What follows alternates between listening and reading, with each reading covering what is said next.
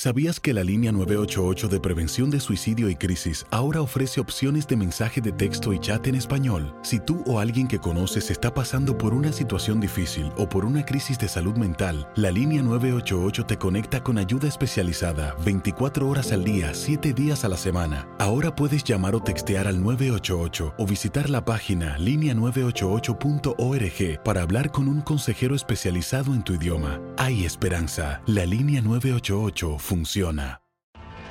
Tienes mucho en tus manos. Pero con solo mover un dedo puedes dar marcha atrás con Pro Trailer Backup Assist disponible. Presentamos la nueva Ford F150 2024. Ya sea que estés trabajando al máximo o divirtiéndote al máximo, esta camioneta te respalda porque está hecha para ser una parte indispensable de tu equipo. Fuerza así de inteligente solo puede ser F150. Construida con orgullo Ford. Fuerza Ford. When something happens to your car, you might say,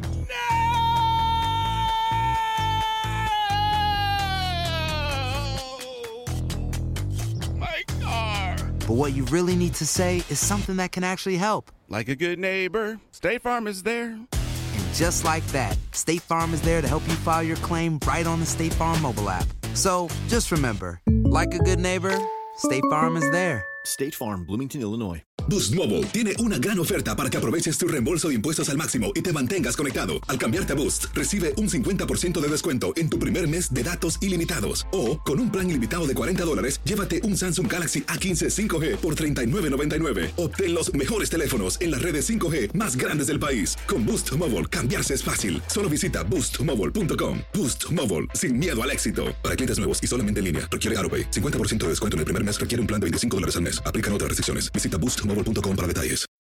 El siguiente podcast es una presentación exclusiva de Euforia On Demand. Bueno, comenzamos rapidito. Déjenme hacerle una advertencia de rigor. Puede que la garganta hoy se me quede a mitad porque me he estado sintiendo un poquito acatarrado de esta mañana. No es ni un catarro, es como un moquillo de ese que le da a los pollos que le daban antes una agua amarilla ahí para que se le quite. Pero les hago la advertencia porque me van a oír tosiendo y eso durante el programa. Bueno, vamos al mambo. Las autoridades federales asumieron jurisdicción sobre la investigación que realiza el Departamento de Justicia de Puerto Rico sobre presuntos empleados fantasmas en el Capitolio de Puerto Rico. De esto venimos hablando ustedes y yo y recordarán que la semana pasada les dije que tenían que estar atentos esta semana a los desarrollos que iban a ocurrir en ese asunto de los empleados fantasmas del Capitolio. La investigación que llevaba a cabo la Fiscalía de Puerto Rico directamente la estaba llevando a cabo una fiscal que renunció misteriosamente la semana pasada de nombre Joan Vega ha sido ocupada y los el FBI ha tomado jurisdicción y ha comenzado su propia pesquisa hace una semana, según lo que informa hoy Melisa Correa Velázquez, que ustedes saben que de todos los periodistas que en Puerto Rico escriben en la prensa, es la que tiene las fuentes directas con lo que pasa en la calle Chardón, en el edificio federal. Y aquí dice Melisa que han empezado su propia investigación y que el Departamento de Justicia de Puerto Rico le ha traspasado el expediente del caso al FBI para que de ahora en adelante sea el FBI quien se haga cargo de la pesquisa sobre la posibilidad y sobre las revelaciones que ocurrieron en una investigación periodística el año pasado luego de que Luis Irán Delgado Rivera, un ex asesor de la Cámara de Representantes que dirigió la Comisión de Desarrollo del Noreste de la Cámara de Representantes que presidía el ex legislador Samuel Pagán del PNP por Humacao. ¿Se acuerdan? El del implante y la peluquita y todo aquel lío de si lo habían mordido. Y este señor que renunció tenía a este otro de director de una comisión en la Cámara de Representantes y ese señor cuando se le preguntó sobre lo que estaba pasando ahí, dijo él que en la Cámara de Representantes había empleados fantasmas. ¿Qué son empleados fantasmas? Pues gente que está en nómina, que cobra pero que no rinde labor alguna. Y es una de las, de las eh, de las enfermedades más viejas que tiene la corrupción en Puerto Rico. En Puerto Rico se está hablando de empleados fantasmas desde los años 40 en la política puertorriqueña y en la legislatura de Puerto Rico. Recuérdase en aquella época investigaciones del Contralor de esa época que afectaron inclusive la salud de, políticos importantes de esa época.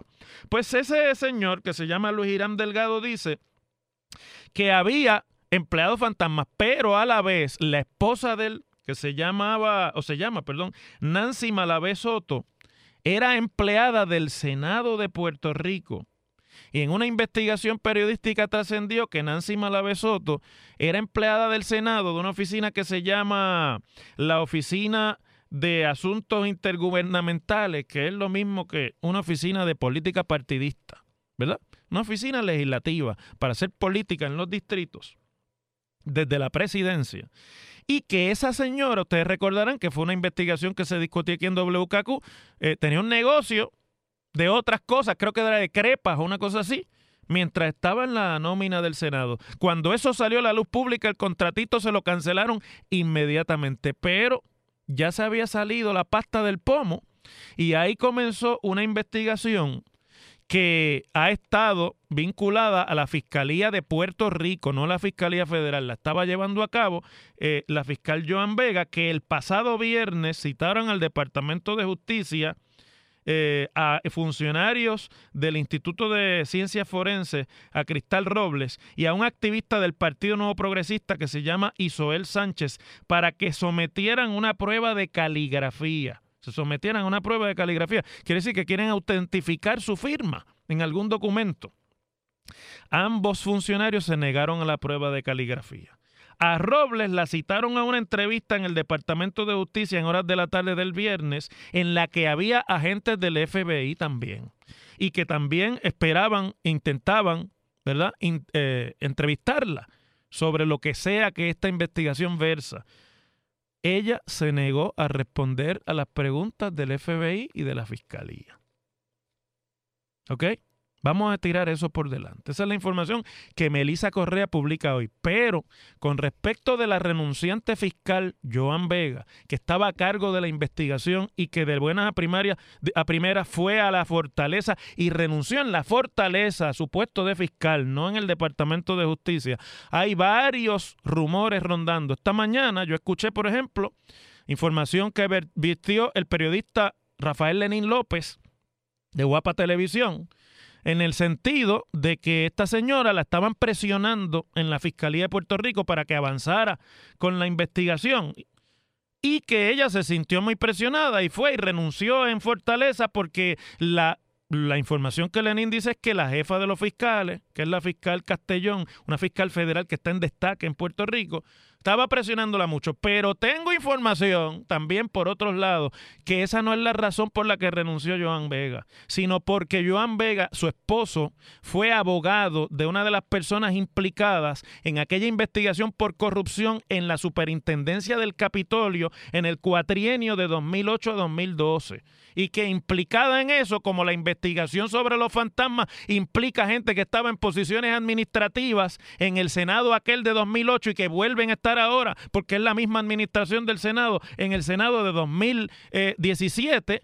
pues que ella ha preferido salir. Esa es información que me llega a mí por otras fuentes, ¿verdad? Que no, no viene al caso que yo aquí identifique, pero uno se entera de muchas cosas. Todo esto alrededor de la semana en la que la secretaria de Justicia de Puerto Rico, Wanda Vázquez va a ser presentada con cargos criminales en su contra por el panel del fiscal especial independiente este viernes y que la propia secretaria de justicia ha dicho que le están fabricando un caso porque ella está investigando los empleados fantasmas esto. Por eso es que esta información de hoy es importante.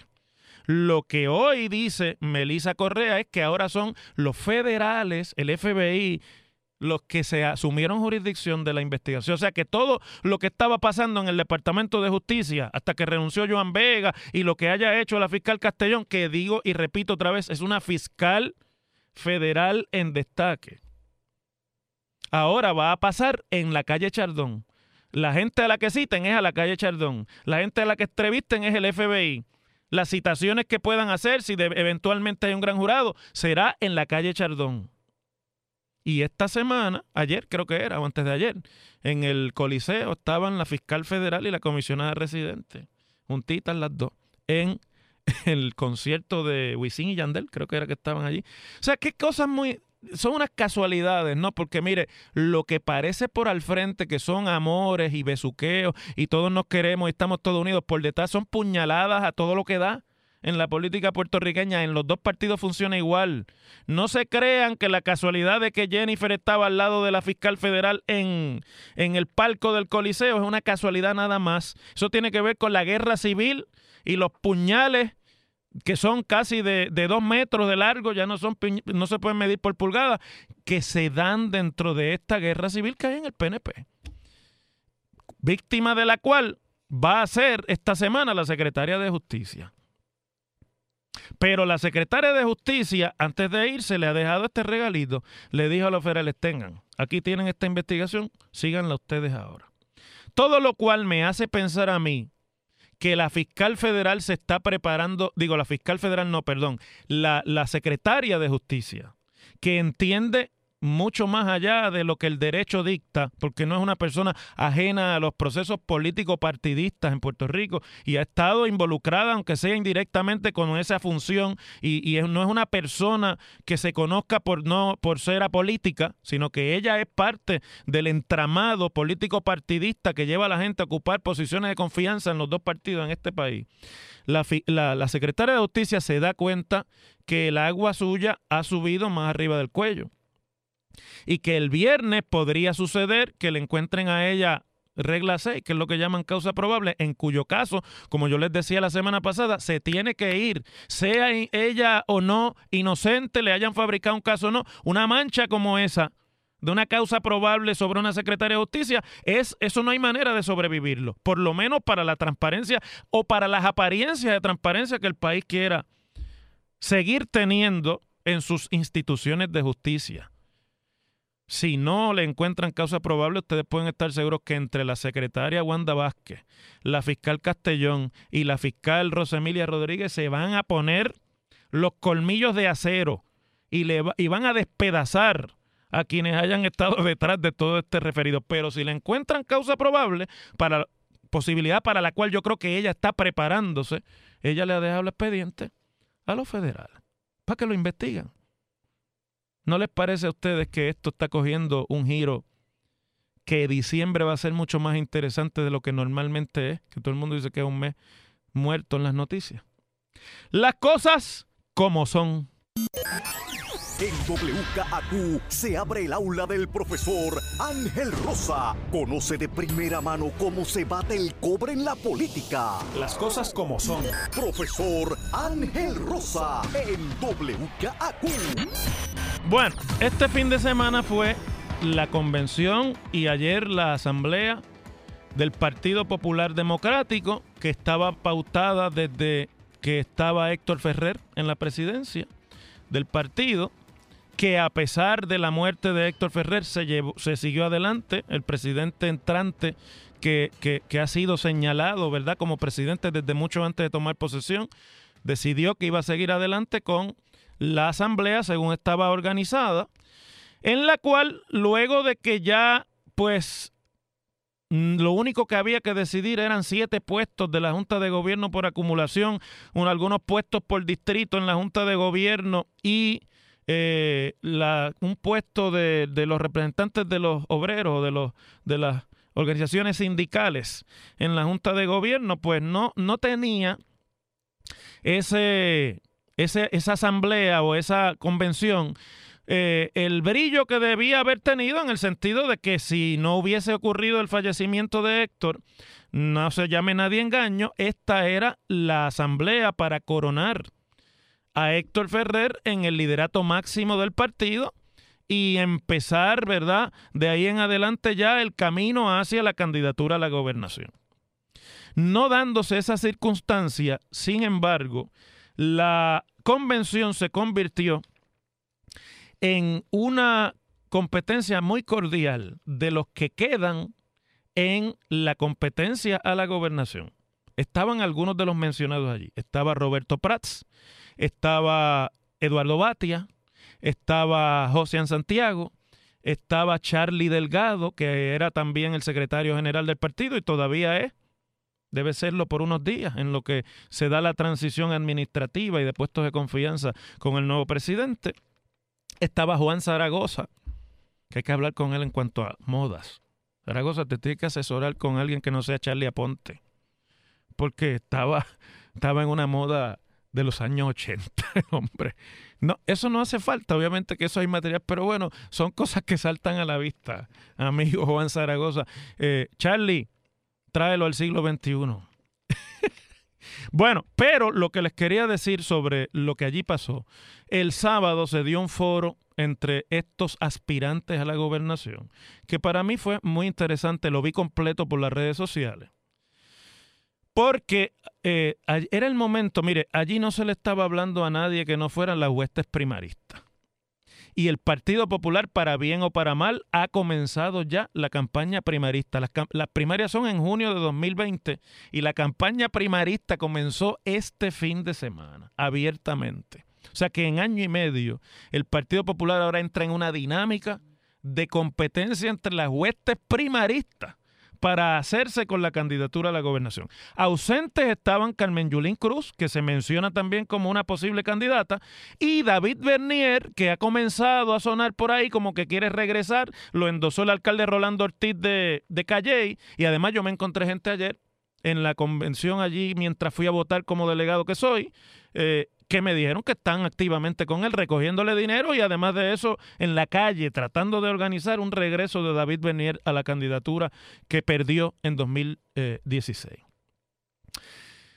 El foro que se dio me estuvo muy curioso por varias cosas, por los mensajes que allí se recibieron, que muchos de ellos no eran los que se expresaban verbalmente. Me dio, me estuvo muy curioso que la única persona que fue con propuestas concretas en mano que fue a decir, mire, si yo soy el candidato, esto es lo que yo quiero hacer. Algunas de ellas sonaban irreales, otras sonaban lógicas. Era el alcalde, fue el alcalde José Santiago, de Cormerío, que sin embargo, pues no se menciona como uno de los favoritos en la contienda.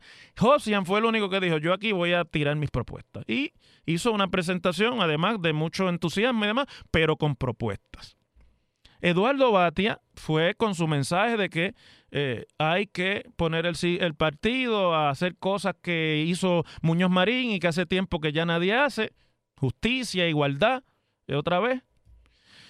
Roberto Prats, curiosamente, trató e intentó proyectarse como uno más un popular de línea, un popular humilde, un popular que viene de abajo, de clase media, que no es el blanquito, riquitillo que han estado tratando de, proyectar, que es Roberto, ¿no? Y eh, hizo un intento allí bastante evidente de aterrizar su discurso a, mire, yo soy uno más de ustedes porque en la política contemporánea esas cosas son importantes para los electores. Charlie Delgado, curiosamente, tiene y han ensayado un discurso que lo repitieron ayer en la asamblea, porque en la ausencia de Héctor, pues la asamblea se convirtió en una especie de coronación de Charlie Delgado, que está intentando una candidatura, los que viven en condominios en Puerto Rico van a entender lo que yo voy a decir ahora, está intentando una candidatura de proxy. Usted lo que es un proxy en una asamblea de, titulares de un, un condominio que no puede ir el titular y el titular le dice, mira, como yo no puedo ir, vete, aquí tienes un, papel y represéntame tú a mí allí. Pues Charlie Delgado, suene como suene decirlo, hay que decir las cosas como son. Está intentando una candidatura de proxy de Héctor Ferrer. En menos de cinco minutos mencionó a Héctor más de diez veces en su discurso. Ayer en la asamblea todo era alrededor de que Héctor le dijo que corriera, de que Héctor quería que él corra, nunca habla de él. No habla de sus, de sus propios méritos, sino que los méritos de él son que Héctor le pidió que corriera. Los, y tuvo además el golpe estratégico importante para ayer. Para ayer eso era importante. De que la familia de Héctor y el hijo mayor de Héctor, que se llama igual que su papá, que se ha proyectado muy bien en todos estos días y, y le veo un buen paso en la política, en Puerto Rico donde los nombres y, la, y, los, y los parentescos funcionan, ese muchacho tiene eh, lo que llaman por ahí ángel político. Lo endosara directamente y, y prácticamente abiertamente allí en la, en la asamblea le pidiera a los populares que en ausencia de su padre esta es la persona que ellos desean que siga. Pero eso todos ustedes y yo sabemos que en Puerto Rico la, política de proxy no es efectiva ya. Estamos en tiempos en que los partidos políticos tienen cada vez menos eh, eh, militancia no porque haya menos entusiasmo, sino porque hay menos gente dispuesta a hacer lo que hay que hacer para dar la vida por un partido político en Puerto Rico. Y ahora va a comenzar un proceso en el que por año y medio esos candidatos van a estar señalándose fortalezas y debilidades entre ellos. Eso va a ser un reto para el amigo Aníbal José Torres, que asumió la presidencia ayer ya oficialmente porque va a tener que mantener la línea de la disciplina y de la paz institucional en un proceso que él quiera o no comenzó antes de él llegar, que es un proceso de primaria para la candidatura a la gobernación. Y va aderezado con otro asunto que el amigo José Torres va a tener que atender. Qué bueno que es él el que está ahora al mando en el partido, porque si hay alguien que tiene experiencia sobre esos procesos y que sabe de lo que se trata eso, es Aníbal José Torres. Y es que ayer yo fui a votar a esa asamblea porque yo soy delegado vitalicio por haber sido senador. Y me sorprendió mucho ver al Partido Popular regresar al conteo con palitos. Cuando se hizo la asamblea en la que compitieron Aníbal Acevedo Vilá y Héctor Ferrer para la presidencia después de la derrota en 2016, ahí el comisionado electoral y la oficina del comisionado electoral hicieron el esfuerzo de contar con las máquinas de escrutinio electrónico los votos y en 10 minutos se sabía. Ayer volvimos a los palitos y a las cruces. Y por eso se tardó no solamente el escrutinio, sino que además Todavía hay impugnaciones de que los delegados no estaban certificados en todos los municipios, que las listas de delegados no eran las que eran y otras cosas que ensombrecen, aunque no echan por la borda lo que pasó allí ayer, pero que el partido y el amigo José Torres y la estructura de confianza que él ahora va a nombrar va a tener que atender. Porque si algo quedó claro con todos los documentos y con todos los papeles que se han filtrado este fin de semana, es que la reorganización en un montón de sitios es de embuste que no hay tal reorganización, nada, y que era una reorganización para llevar delegados a la asamblea de ayer y punto a lo que iban. Y ustedes saben a lo que era. Ahora yo sí tiene que agarrar ese proceso y donde haga falta empezar de nuevo porque la realidad es que hay unos lugares que aunque el papel diga una cosa, están manga por hombro. En cuanto al resultado de la Junta y la elección para la Junta, me da, quiero estos dos minutos para decir que me estuvo muy curioso que Jesús Manuel Ortiz, un novato en la Cámara, llegó primero en esa votación, pero ampliamente. Y que una persona que es desconocida para la estructura de liderato, Jesús Torres, que es un, pero no es desconocido para la gente que trabaja en la comisión y en las cosas electorales del partido, ha llevado muchos años ahí, llegó cuarto. Eso es un mensaje bien fuerte. Y otro mensaje bien fuerte, los soberanistas por excelencia, Cirilo Tirado y Luis Vega Ramos por poco se cuelgan ayer. De hecho, Luis Vega se está peleando el último lugar en un recuento ahí que va a haber con Ángel Mato. Que las anécdotas no le dieron para llegar ayer, pero está ahí, está en el recuento. Comienza la campaña primarista, pero le quedan retos por delante a la nueva dirección del partido que son monumentales. Las cosas como son. El pasado podcast fue una presentación exclusiva de Euphoria On Demand. Para escuchar otros episodios de este y otros podcasts, visítanos en euphoriaondemand.com. Aloha mamá, ¿dónde andas? Seguro de compras. Tengo mucho que contarte. Hawái es increíble. He estado de un lado a otro con mi unidad. Todos son súper talentosos. Ya reparamos otro helicóptero Blackhawk y oficialmente formamos nuestro equipo de fútbol. Para la próxima te cuento cómo voy con el surf y me cuentas qué te pareció el podcast que te compartí, ¿ok? Te quiero mucho. Be All You Can Be, visitando goarmy.com diagonal español. Boost Mobile tiene una gran oferta para que aproveches tu reembolso de impuestos al máximo y te mantengas conectado. Al cambiarte a Boost, recibe un 50% de descuento en tu primer mes de datos ilimitados. O, con un plan ilimitado de 40 dólares, llévate un Samsung Galaxy A15 5G por $39.99. Obtén los mejores teléfonos en las redes 5G más grandes del país. Con Boost Mobile, cambiarse es fácil. Solo visita boostmobile.com. Boost Mobile, sin miedo al éxito. Para clientes nuevos y solamente en línea, requiere AroPay. 50% de descuento en el primer mes requiere un plan de 25 dólares al mes. Aplican otras restricciones. Visita para detalles. No hay nada como una bebida bien fría de McDonald's luego de un largo día. Porque después de pasar horas manteniendo todo bajo control, te mereces un premio por tus esfuerzos.